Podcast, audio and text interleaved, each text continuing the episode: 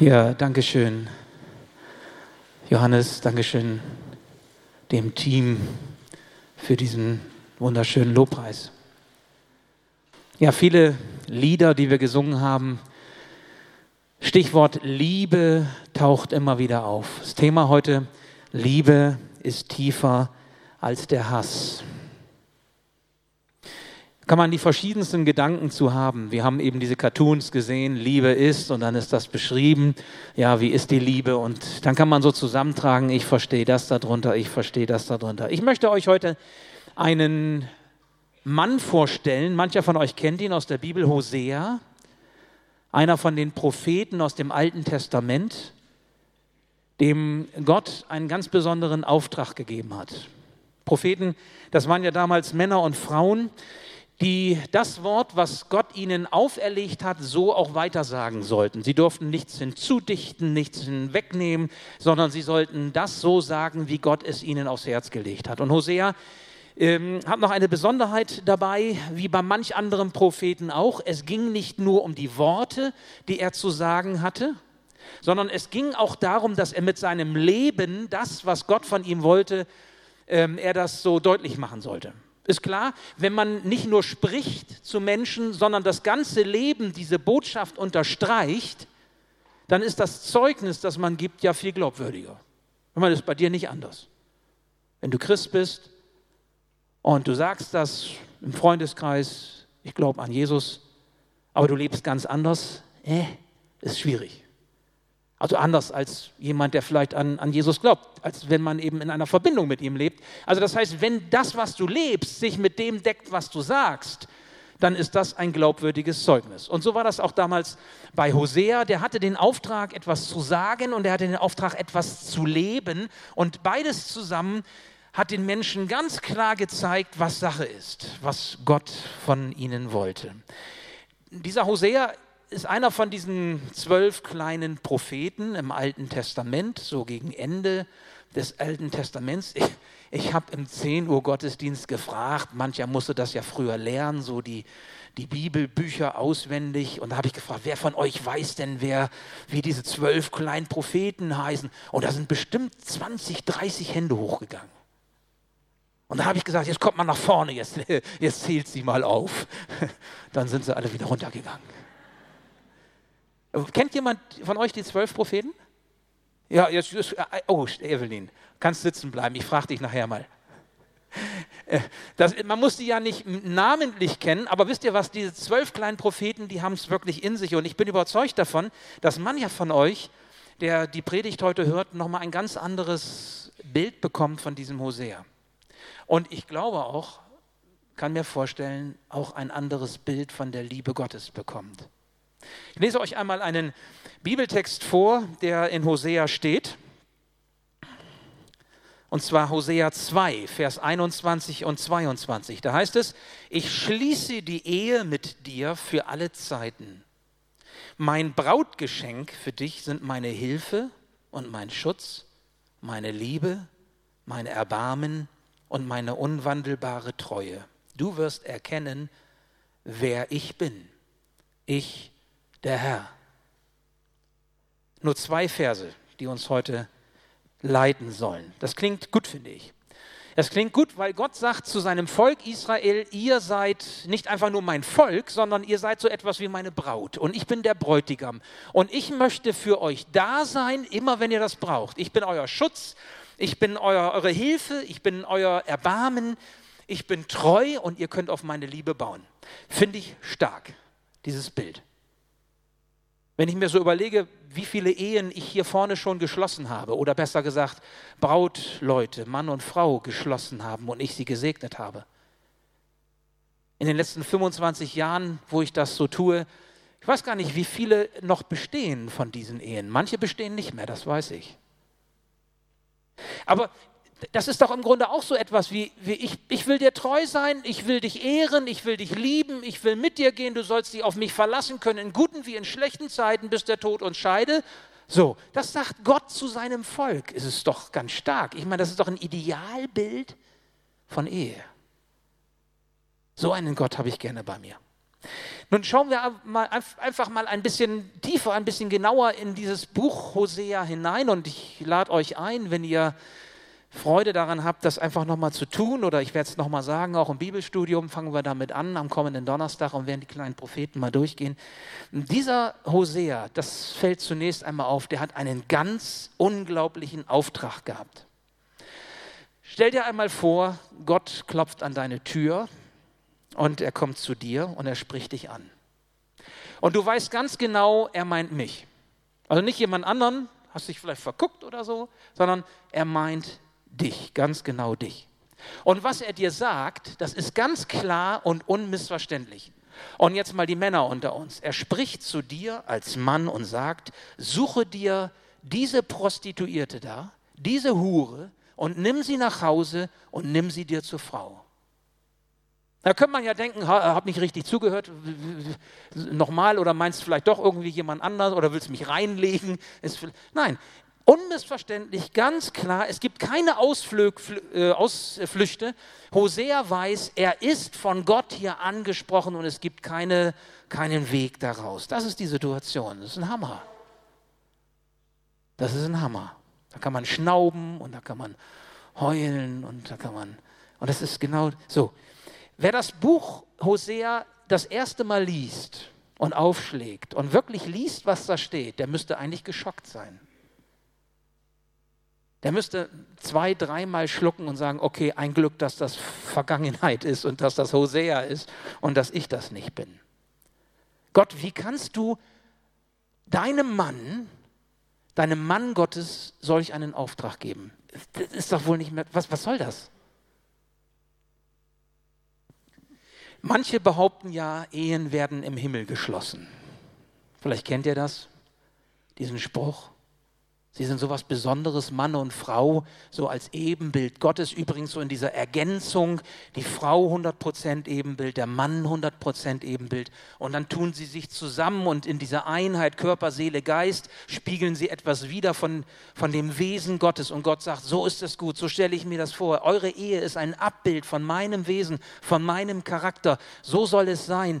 Und von daher kann man verstehen, dass man sagt, eine Ehe die ja nur für das Zusammenleben von Mann und Frau auf Erdenzeit gilt, aber sie wird quasi im Himmel geschlossen, weil Gott sagt, jawohl, das finde ich gut, das, das liebe ich, so will ich das. So habe ich mir das vorgestellt, das Zusammenleben von, von euch. Wisst ihr, Hosea muss das ganz anders empfunden haben. Als Gott vor, vor ihm stand quasi und an seine Zimmertür geklopft hat und gesagt hat, du gehst da jetzt hin zu dieser Hure, die hieß Gomer, und nimmst Gomer zu deiner Frau, zu deiner Frau, du nimmst sie mit nach Hause und du zeugst Kinder mit ihr, obwohl du genau weißt, sie wird dich nach Strich und Faden hintergehen, weil sie eine Nutte ist. Und Gott sagt noch mehr. Gott sagt, die Kinder, die kommen, das sind auch Zeichenhandlungen. Du wirst einen Sohn bekommen. Den nennst du Jesrael. Wieso Jesrael? Ja, Gott sagt zu ihm, es wird eine Schlacht geben. Das Volk Israel wird in der Ebene Jesrael eine Schlacht erleben und es wird verlieren gegen die feindliche Armee. Und diese Niederlage, die wie ein Fluch Israel anhängen wird, genauso in dieser Ebene Jesrael, so sollst du deinen Sohn nennen. Und du bekommst auch noch eine Tochter. Und die Tochter, die du bekommst, Hosea, die nennst du Lo Ruchama keine Gnade, keine Chance auf Gnade Gottes. Unbegnadet heißt sie mit Namen. Boah, was für ein Schicksal. Was für ein Auftrag, den Gott hier diesem Mann Gottes gibt. Da ist jemand, der will sich in den Dienst Gottes stellen, der will sich gebrauchen lassen von Gott und kriegt so einen Auftrag. Hosea heiratet auf Gottes Gebot hin eine Frau, die ihm immer wieder untreu sein wird, die ihn nach Strich und Faden hintergehen wird, die die Ehe immer wieder brechen wird. Hosea kämpft um sie. Hosea ringt. Er beschwört sie. Goma, ich liebe dich doch. Er ist verzweifelt. Er, er sperrt sie sogar ein. Er schließt sie ein und nimmt den Schlüssel mit und sagt, jetzt kommst du nicht raus, jetzt kannst du deinen Liebhaber nicht hinterhersteigen. Er beschimpft sie. Er wendet alles an, was er irgendwie anwenden kann in seinen Emotionen, in seinem Hoch und in seinem Tief, was er durchmacht. Er wendet sogar pädagogische Maßnahmen an, um an dieser Situation etwas zu ändern, aber nichts hilft. Hoseas Liebesgeschichte ist die reinste Katastrophe. Ich habe mich gefragt, vielleicht gibt es ja auch heute Mittag hier unter uns solche, die das schon erlebt haben in einer Beziehung, wie die Ehe gebrochen wurde. Und sie mussten damit fertig werden. Mit ihren Emotionen. Liebe und Hass und Liebe und Hass und beides ist da. Und man weiß nicht, wie man damit fertig wird. Ich habe mich auch gefragt, vielleicht ist ja jemand unter uns, der die Ehe gebrochen hat. Und weiß, was das bedeutet, was das für Schmerz auslöst in einer Beziehung, was das für Emotionen auslöst und Schaden anrichtet. Wisst ihr, jeder Ehebruch Gomers hat Hosea ins Herz getroffen. Und dieser empfundene Schmerz, den er durchmachen musste, der löste auf der einen Seite Verzweiflung aus und Jammern und Klagen und, und auf der anderen Seite Wut und Aggression und Hassgefühle. Und doch kam er von Goma nicht los. Er konnte nicht von ihr lassen. Er hatte sie immer noch lieb. Und das war ein Wechselbad der Gefühle, es war ein Hin und Her, Liebe und Hass ganz eng zusammenliegend bei einem Menschen im Herzen. Und da fragt man sich, wie kann das gehen? Das sind doch eigentlich Gegensätze. Wenn man über dieses Thema redet, dann denkt man so als frommer Mensch, na klar, Herr, Herr Jesus, nimm den Hass weg und schenk mir ganz viel Liebe. Ja, so einfach, toll, ne? Und bei Hosea ist beides da. Beides, die, die Liebe zu, zu dieser Frau. Und er wird die Liebe nicht los. Und der Hass und die Verzweiflung und der Schmerz über das, was sie ihm antut und wie die Beziehung aussieht. Wir kennen das. Wir kennen das aus der Seelsorge. Wir kennen das aus der Psychologie. Man nennt das Hass-Liebe. Zwei Seiten, könnte man sagen, einer Medaille, eines Herzens. Es ist so ein Bedürfnis, was dahinter steht, nämlich das Bedürfnis, dass doch diese fehlende, diese enttäuschte, diese versagt gebliebene Liebe endlich gestillt wird. Wir alle haben einen unbändigen Hunger nach Liebe.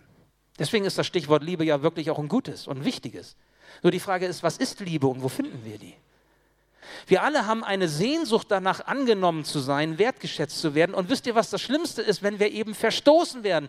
Das ist schlimmer, als wenn man uns irgendwas anderes Böses tut. Ich sag mal, eine versagt gebliebene Liebe, eine enttäuschte Liebe, eine fehlende Liebe in einer doch engen Beziehung ist das Schlimmste, was ein Mensch erleben kann.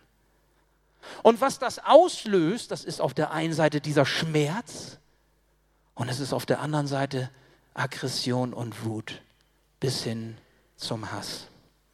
Ich erlebe das immer wieder. Warum können sich sonst Menschen, die sich doch eigentlich lieben, die auch vielleicht eine lange Wegstrecke miteinander gegangen sind, so bekriegen und so lieblose Dinge einander tun, an den Kopf werfen und wenn dann auch noch Kinder da sind, oft sind oft die Kinder die Leidtragenden. Rosenkrieg oder wie heißt das? Ja, nun, Hosea und das Hosea-Buch haben ja etwas mit Gott zu tun, haben etwas mit der Beziehung Gottes zu uns Menschen zu tun. Deswegen haben wir ja dieses Bibelbuch. Gott sagt, was er möchte. Gott sagt seine Verheißungen, seine Zusagen und wir dürfen dieses Wort hören und dürfen es uns zu Herzen nehmen. Mancher sagt, die Bibel ist so etwas wie ein Liebesbrief Gottes für uns. Gott teilt uns mit, dass wir zwar verloren sind, aber er sagt, wie wir zurückkommen können in die Gemeinschaft mit ihm. Jesus hat den Weg frei gemacht zum Vater im Himmel. Wir dürfen Vater sagen. Wir dürfen kommen. Wir dürfen quasi auf seinen Schoß klettern, dürfen in die aufge ja, uns entgegengestreckten Armen Gottes fliehen und dürfen sagen, danke, dass du für uns da bist. Wir werden getröstet, wir werden ermutigt. Er schenkt uns den Heiligen Geist, er vergibt uns unsere Schuld, er schenkt uns das ewige Leben. Wenn wir so mit Gott umgehen und seinem Wort vertrauen, dann wächst etwas in der Beziehung, dann reift diese Beziehung und wir sagen dann, Gott, du meinst es gut mit uns.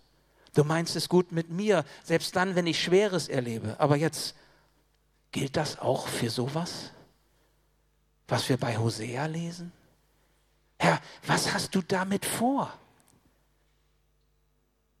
Ist ja, ich frage, ich frage Gott, so stelle ich mir dein gesegnetes Leben mit einem Menschen nicht vor, Gott. Ich möchte an dein Herz kommen.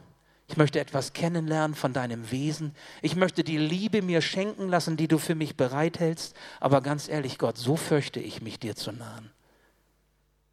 Wenn du in deiner Liebe, wenn es bedeutet, in deiner Liebe zu sein, so zu leben, leben zu müssen, wie ein Hosea gelebt hat, Gott, dann möchte ich das nicht dann nimm einen anderen, aber nicht mich.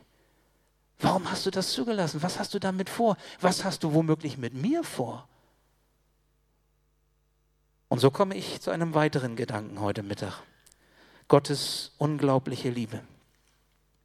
Es hat ganz lange gedauert äh, in meinem Leben, dass ich etwas verstanden habe, nach und nach, auch durch die Wegführungen, die ich habe gehen müssen. Und um ganz ehrlich zu sein, ich bin immer noch dabei, das zu verstehen. Dass Hass und Liebe, Schmerz und Vertrauen ganz eng miteinander zusammenhängen. Ich möchte es einmal so formulieren.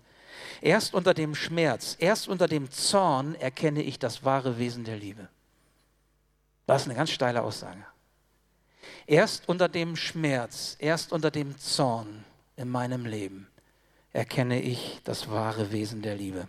Oder gerade sogar in der Qual des Verrates, gerade in dem Hass, der aufkeimt und immer mächtiger wird, begreife ich das wahre Wesen der Liebe. Ich möchte euch erklären, was ich damit meine. Wenn wir auf Hosea schauen, was sehen wir da? Gut, wir sehen einen Propheten, der gehorsam den Auftrag Gottes erfüllt und mächtig hin und her gerissen ist. Wir sehen ein Volk, das Volk Israel, das mehr oder weniger halbherzig sich auf versucht, auf einen guten Weg zu begeben, aber dann auch wieder abhaut. Wir sehen, was alles so passiert, was Gott da so sagt. Aber wisst ihr was? Eigentlich sehen wir zunächst etwas ganz anderes, nämlich die unglaubliche Liebe Gottes zu seinem Volk. Und wenn man Hosea liest, dann stellt man fest, das ist keine romantische Liebe, die Gott hat zu seinem Volk. Das ist keine rosarote Liebe. Das ist, ist nicht das, was wir gesehen haben, Liebe ist, und dann sitzt man sein Leben lang eben äh, Arm in Arm auf der Gartenbank und äh, freut sich des Sonnenscheins, sondern es ist eine verzweifelte Liebe, die Gott hier seinem Volk gegenüber hat. Aber ein Lieben, ein Lieben, das ihn dazu bringt, noch immer an seinem Volk festzuhalten. Und das wird deutlich, wenn wir auf Hosea schauen. Hoseas katastrophale Ehe, in der der Betrogene trotz der Untreue immer auf seine Frau noch wartet und die Hoffnung nicht aufgibt, das ist ein Symbol für das Volk Israel, das sich anderen Göttern an den Hals wirft und Gott immer wieder den Rücken kehrt. Darf ich dich fragen, ist das so viel anders bei uns? Das Volk Israel hat erlebt, wie es aus dem aus der Gefangenschaft geführt wurde, 400 Jahre Ägypten und Mose hat es herausgeführt. Sie sind, äh, haben erlebt, wie Gott Wunder getan hat in ihrem Leben. Sie sind in das verheißene Land gekommen. Was haben sie nicht alles mit Gott erlebt? Und? Warum laufen sie anderen Göttern hinterher? Warum setzen sie anderes an den ersten Platz, wo doch Gott diesen ersten Platz haben soll? Warum können wir anderen Göttern hinterherlaufen und Dinge oder Menschen wichtiger nehmen, als er es uns ist? Wir, wir haben ihn doch auch erlebt. Wir sind doch auch geführt worden. Wir haben doch vielleicht auch Wunder Gottes erlebt. Und Gott sagt, wo ist eure Reue? Wo ist eure Bußfertigkeit? Warum kehrt ihr nicht um von eurem Weg? Warum vertraut ihr mir nicht zuallererst? Und dann werden sie unruhig, das Volk Israel, und dann kommen sie und sagen, oh Gott, hilf uns, hilf uns, wir brauchen dich. Und Gott sagt, ja, ja, ja, ihr braucht mich. Ihr wollt mich haben. Ihr wollt mich nutzen als Schmerzvermeider weil ihr das nicht aushalten könnt, meint aushalten zu wollen, was da jetzt alles los ist. Ihr wollt nicht mich, ihr wollt nur den Schmerz loswerden. Das können wir gut. Gott, bitte hilf. Gott, mach dies, mach jenes, ich brauche dich. Ja, was heißt denn, ich brauche dich? Ist das Reue? Ist das Erkenntnis, wie wir stehen vor ihm? Hoseas Schmerz war wirklich unerträglich und sein Hass wuchs mehr und mehr. Und doch gab er seine Frau Goma nicht auf, obwohl sie ihm so viel Schmerzen zufügte. Und dann sagt das Buch Hosea, so ist Gott, der heilige Gott, auch zu uns, so wie Hosea das erlebt. Das ist ein Hammer. Finde ich, ist echt ein Hammer. Ich weiß nicht, wie das bei euch ist. Wenn mich jemand verletzt, dann ziehe ich mich gerne zunächst mal zurück. Wenn mich jemand verletzt oder mir etwas sagt, was mich verletzt oder ich mit etwas nicht einverstanden bin, ich verärgert bin, dann gibt es so Strategien, die ich anwende, um zukünftigen Schmerz zu vermeiden. Okay? Also ich neige dazu, Schmerz zu vermeiden, weil Schmerz ist doof. Ich mag keinen Schmerz. Ich mag auch nicht leiden. Wahrscheinlich geht das manchen von uns auch so. Ich habe da richtig Vermeidungsstrategien. Es ist interessant, wenn einem das dann so aufgeht und wenn man das so im Laufe seines Lebens ein Stück auf wahrnimmt und sich selbst auch reflektiert und das mal hinterfragen kann. Von klein auf ist das ja auch schon so, dass wir diese Mechanismen, diese Strategien haben, um Schmerz zu vermeiden. Wenn ich zum Beispiel wütend bin auf jemand oder verärgert, weil er irgendwas sagt, was mir nicht passt, dann weiß ich, wie ich mir Luft machen kann. Ich weiß, wie ich mich abreagieren kann. Da gibt es ja viele Möglichkeiten. Nicht ohne Grund habe ich einen Sägeschein gemacht und kann Bäume fällen. Es gibt viele Möglichkeiten, was man tun kann, sportlich oder wie auch immer. Irgendwen findet man immer, den man dann fertig machen kann. Und das Interessante ist, dass, dass in diesen, ich sag mal, natürlichen, natürlichen Verhaltensweisen ich wirklich gut bin. Richtig gut. Ganz geschickt, ganz geübt, ziemlich perfekt ausgefeilt. Ja, das sind diese Verdrängungs-, Vermeidungs-, Schmerzvermeidungsstrategien von Andreas Schröder. Und, und, durch die Beschäftigung mit diesem Buch, durch die Beschäftigung mit den kleinen Propheten und mit Hosea ist mir aufgefallen, seine Geschichte ist vielleicht gar nicht so weit weg von meiner Geschichte. Also jetzt nicht, ähm, nicht, dass ihr meine Ehe jetzt vergleicht mit der Ehe, die Hosea, äh, und da wäre ja auch die Frage, wer der, der Ehebrecher ist. Ja? Also so meine ich das nicht. Aber so von, von meinem Leben, meine Beziehungen zu Gott, zu den Menschen, zu mir selbst, es ist gar nicht so weit weg von dem, was Hosea erlebt. Aber viel interessanter finde ich Gott an dieser Stelle. Weil uns dieses Buch Hosea zeigt etwas von dem Verhalten und von dem Wesen Gottes. Es lohnt sich hier noch mal ein wenig intensiver zu gucken. Wir haben das eben schon mal gehört. Gott sagt ja von sich, er ist heilig. Gott ist heilig, okay? Wenn Gott heilig ist, dann ist auch seine Liebe heilig. Dann ist alles heilig bei ihm. Nun, wie ist das? Wenn wir sagen, Gott ist die Liebe und, und Gott ist heilig, was heißt das? Wenn wir in die Bibel hineinschauen, auch im Neuen Testament besonders, mancher von euch kennt diese Unterscheidung, dann können wir lesen, Gott hasst die Sünde, aber er liebt den Sünder.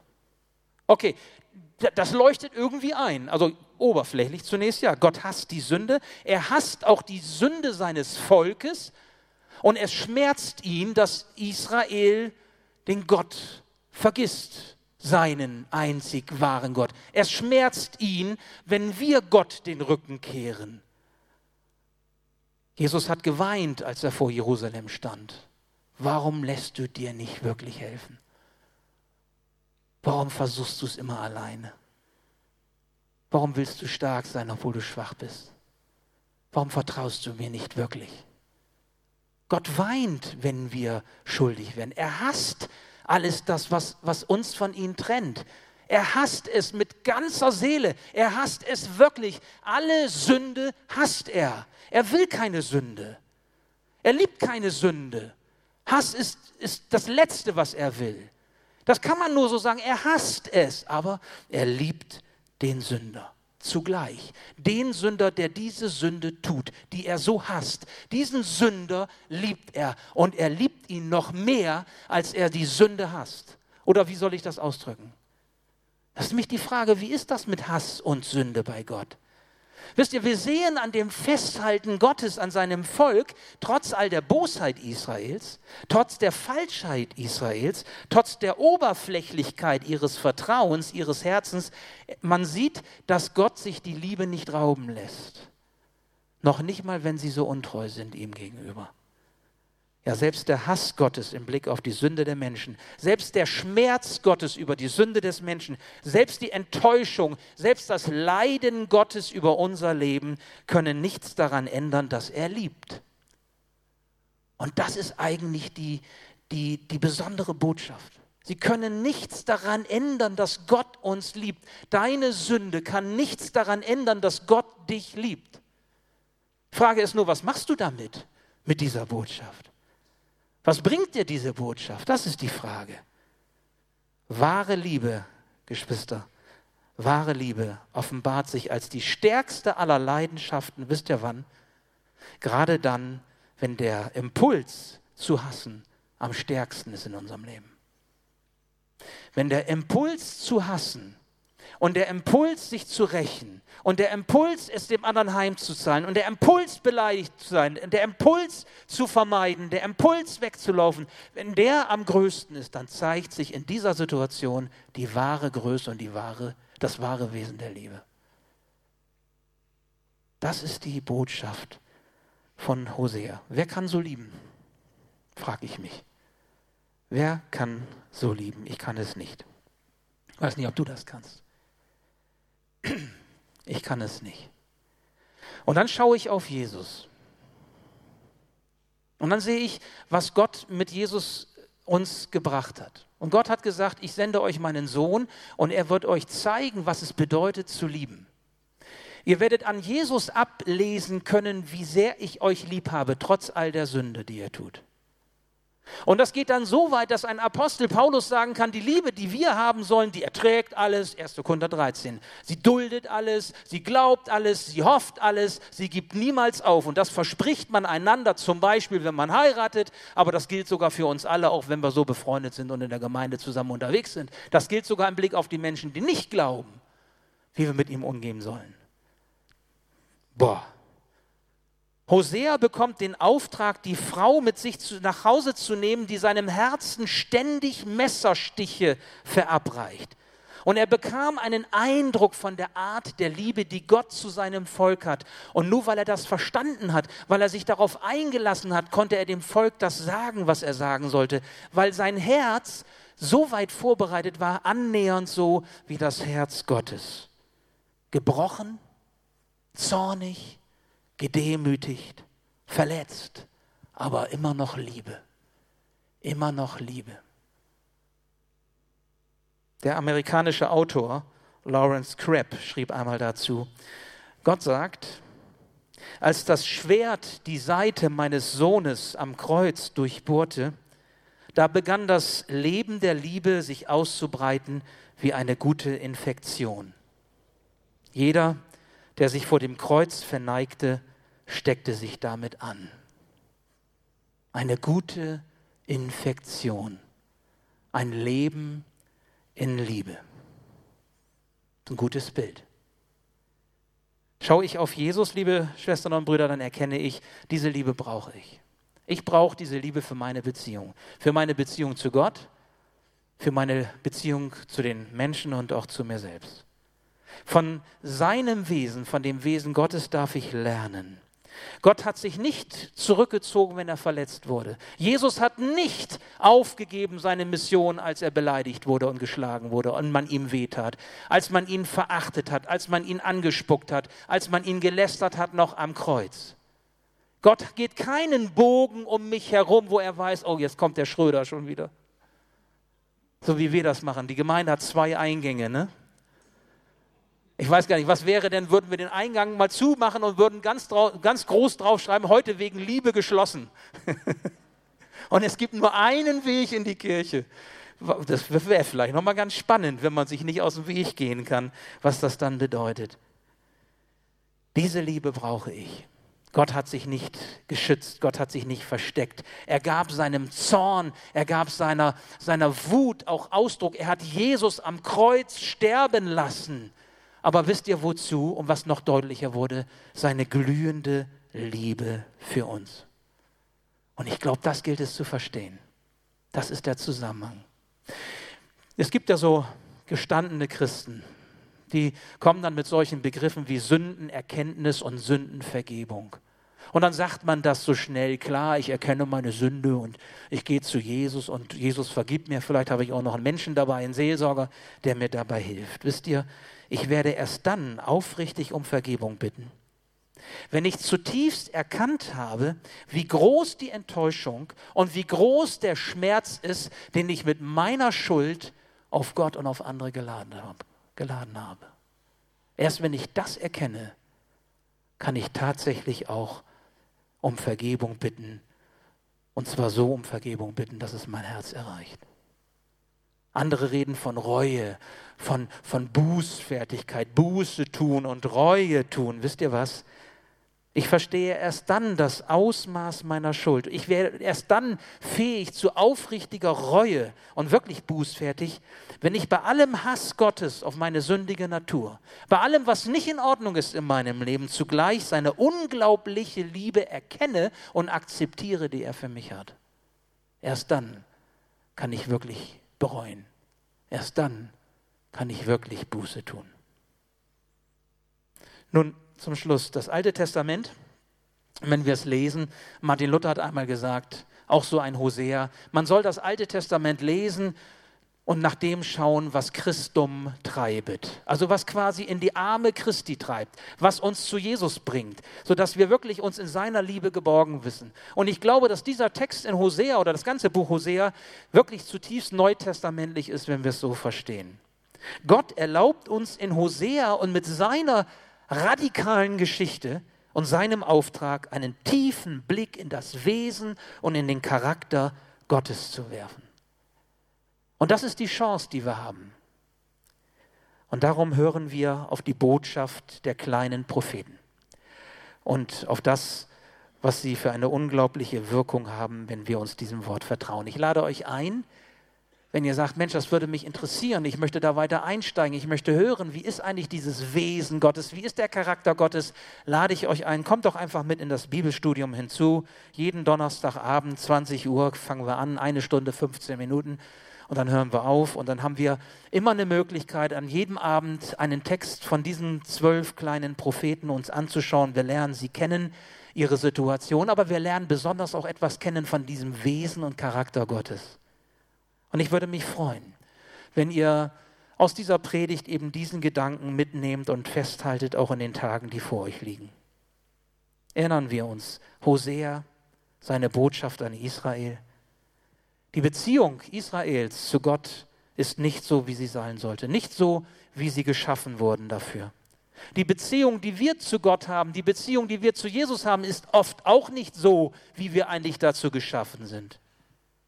Und Hosea führt uns vor Augen, wie tief der Graben ist, in dem wir uns befinden. Wie tief der Graben ist, in dem Israel sich befindet. Und zugleich, wie hoch die Liebe ist, die Gott uns in Jesus offenbart. Diese Liebe, in die er uns einlädt, die größer ist als sein Hass. Aber wir erkennen sie erst im tiefen Graben unserer Schuld, unserer Schmerzen, unseres Enttäuschtseins. Erst dann erkennen wir, wie groß diese Liebe, die Macht der Liebe Gottes wirklich ist. Und ich lade euch ein, so in der kommenden Zeit, wenn ihr das wollt, so diese, diesen Wert der Freundschaft Gottes neu zu entdecken.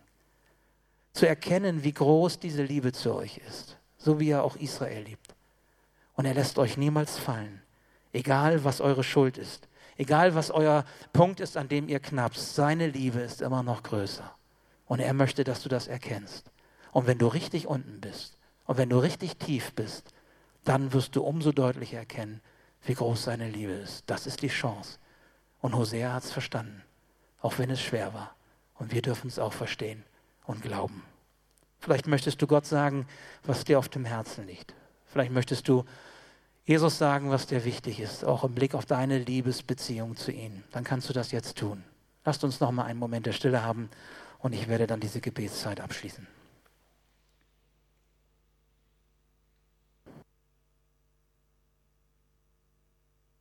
Ja, lieber Herr, wir wollen dir Danke sagen. Deine Liebe hat dir so viel gekostet. Du hast deinen Sohn in diese Welt gesandt, der sein Leben für uns gegeben hat. Du hast gesagt durch Jesus, dass es keine größere Liebe gibt als die, dass jemand sein Leben lässt für seine Freunde. Und Herr Jesus, du hast dein Leben für uns gelassen. Herr, du hast dich verspotten lassen, du bist diesen Weg gegangen und du hast ja geweint und du hast Schmerzen auf dich genommen, um uns zu zeigen, wie groß deine Liebe zu uns ist. Herr, und wenn wir manches erleben, was wir nicht verstehen, wenn wir vielleicht auch in einen tiefen Graben hineingestellt werden, dann lass uns umso mehr erkennen, wie groß deine Liebe zu uns ist. Herr, du hast die Sünde. Du hast doch die Sünde in unserem Leben. Und du forderst uns immer wieder heraus, das Leben zu führen, das du uns bereitlegst. Herr, und so oft kehren auch wir dir den Rücken zu. Und so oft wollen wir dich immer nur als Schmerzvermeider, als oberflächliche Befriedigung nutzen. Herr, vergib uns unsere Schuld. Und lass uns wirklich erkennen, wie wir sind. Und lass uns ehrlich bußfertig werden, aufrichtig Reue üben. Herr, dass wir unsere Zuflucht bei dir nehmen und erfahren dürfen, wie deine Liebe uns umschließt. Dass wir uns nichts vormachen müssen, dass wir ehrlich sein dürfen vor uns selbst und auch vor dir, ja, vielleicht auch vor anderen. Herr, dass wir erleben dürfen, wie du mit uns bist und uns nicht allein lässt und deine Gnade, der Skandal deiner Gnade, ja, es ist ein Skandal. Wir können es so nicht verstehen, aber du schenkst es uns. Es ist deine Güte, deine Barmherzigkeit. Danke, Herr, dass wir das singen dürfen, dass wir das hören dürfen, ja, dass wir es mit dem Munde so bekennen dürfen, ja, und mit dem Herzen auch glauben dürfen. Und so möchte ich dich bitten, lass uns nach Hause gehen heute gestärkt, weil wir dir begegnet sind und weil wir verstanden haben, dass deine Liebe immer noch größer ist. Amen.